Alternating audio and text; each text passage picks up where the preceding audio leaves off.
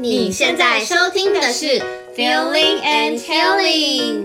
大朋友好，小朋友好，我是 Feeling，我是 Healing，欢迎来到中英绘本故事时间。这是一个给大人疗愈、孩子学习的空间。我们以绘本改编为题材，来培养共感力和同理心。用演奏去渲染，歌声去牵引不同的情境，带入感受，导出启发，获得心灵成长。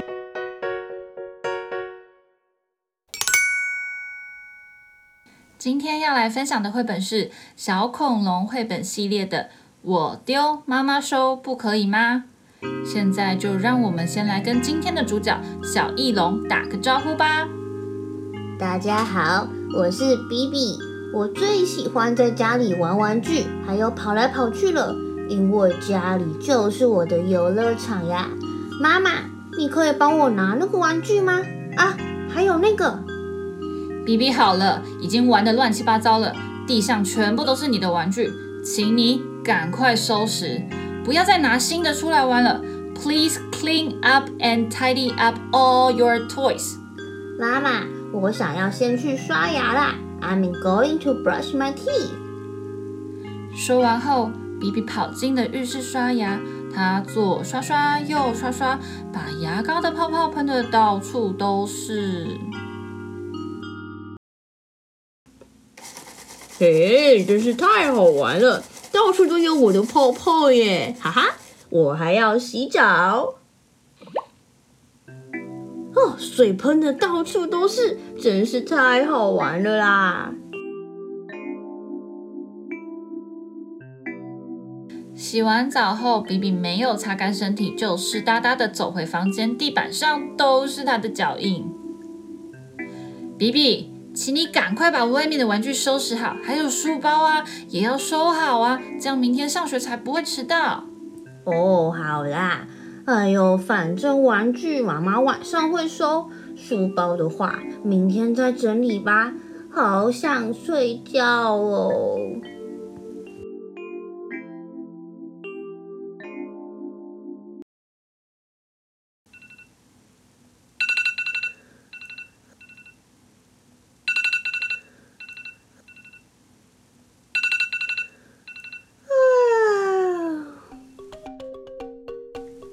In the morning, Mommy prepares yummy breakfast. However, Bibi plays around while eating his food. 比比，专心吃饭，你快迟到了。你书包收拾好了吗？哦，好了啦。呃，我不管了，我要来不及了，全部都装进去。我要出发喽。Goodbye, Daddy. Goodbye, Mommy. 等等，比比，你书包没有扣起来啊，比比。Bibi didn't hear his daddy, so daddy quickly flew out after him. 爸爸赶紧跟着比比飞了出去。啊，我我终于到学校了啊！老师，对不起，我有一点点迟到了。Bibi, you are late again. And where is your homework? Did you do it? 有啊，我诶，等等，我找找。诶，奇怪了，我记得我有放进去啊，好奇怪哦。Bibi, you are late and you don't have your homework with you. What's going on with you? 比比下课后一直到处在找他的作业本。 但是怎么也找不到，拨开草丛也没有，爬上树梢也没有，一直到傍晚，爸爸看他还没有回家，于是就出去找他了。比比呀，原来你在这，你怎么还不回家呢？我我我找不到我的作业本，我。嗯，今天在学校一定被老师责备了吧？走吧，我们回家吃饭吧。When Bibi got home, he was surprised that Mummy didn't clean up or tidy up his toys for him. His room was very messy. 嗯，妈妈真的不帮我整理耶。嗯，我自己来吧。玩具放一箱，书本要排好。Clean up, clean up, I can clean up. Tidy up, tidy up, I can tidy up. 哎，这个不就是我的作业本吗？太好了，爸爸妈妈，我今天不见的作业本找到了耶！原来整理房间也有意想不到的收获呢。比比回到房间后，将所有的玩具书本收拾好，自己刷牙，自己洗澡。他再也没有把泡泡跟水喷得到处都是。接着自己收拾好书包，这样明天也不会因为太过匆忙变得很紧张或是迟到。哇，比比的房间真干净整齐呀，真乖，孩子呀，你进步啦。嗯，还有，下次记得要把书包扣好，作业簿才不会掉出来哦。哦，原来是这样啊！早上一定是我书包没有扣好，作业簿才会从书包里掉出来。嗯，后来被爸爸捡走，藏在被子里。我没有去整理房间，那我现在还找不到作业簿呢。我以后啊，一定要每天收拾房间，养成爱干净、负责任的好习惯。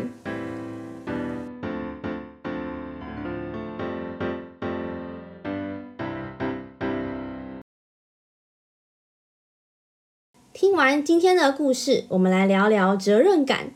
到底什么是责任感呢？责任感就是一个人能够认知并且认同自己的责任，并且他会呃将之付诸行动。责任感大概呃概括了两个层面吧，一个是认知呃和认同的层面啊，另一个是实行的层面。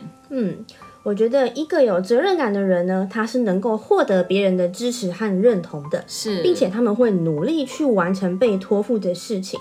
那同时，这样的人呢，也比较会顾及到他人的需要，对，他更容易与人相处，且能够被重用，承担呃重任。对，而相反的，一个没有责任感的人，则是很难去好好管理自己的生活，也因为时常推卸责任而遭到别人的指责或者是排挤。没错，像有些呢，在学校遇到被排挤的孩子的状况，其实就和这个有关哦。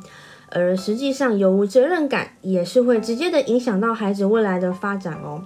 那我想，责任感的培养其实从三岁就可以开始了。嗯，我们越早开始培养，越能让呃有责任感成为孩子价值观的一部分吧。最简单且有效的培养方式就是让孩子练习做家事。嗯，教养专家吉姆·费伊他指出呢，每个人在社会上都会需要感到自己有贡献、有用。那即使是幼儿也不例外哦。所以我觉得让孩子做点家事，他们就有机会能够对家庭做出贡献。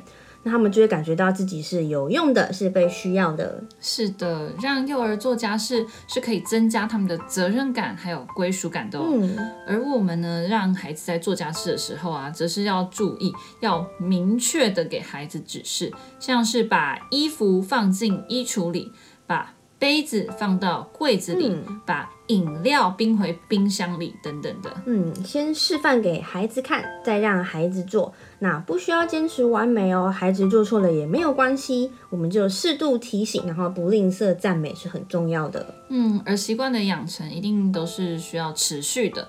所以尽量让孩子每天呢、他们都能够做一些家事，才能够真正培养他们的责任心哦。孩子必须被赋予责任，才能感受到责任感的存在。我们要告诉孩子，自己的事要自己做，在我们能力所及的范围内要帮助别人，这些呢都是责任感的展现。嗯，像是在吃饭前啊，可以让小孩帮忙排那个碗筷啊。嗯、对。那我们家长千万不能因为孩子年纪小，就低估了他们的能力。让孩子去被赋予责任，他们就是最直接的感受到责任，嗯、这样子。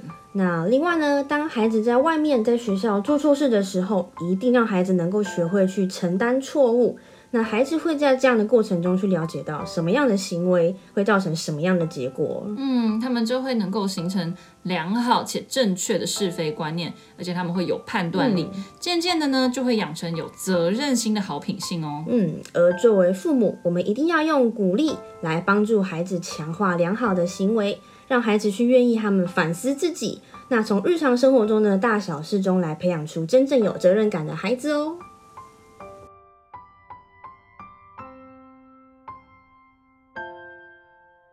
接下来，让我们用一首歌来结束我们这集 Podcast 吧。当我不小心犯错的时候，我会勇敢承认我的错误，我会好好想一想，可以怎么改进，当个负责任的好宝宝。那今天节目就到这边结束喽，我们下集再见，拜拜。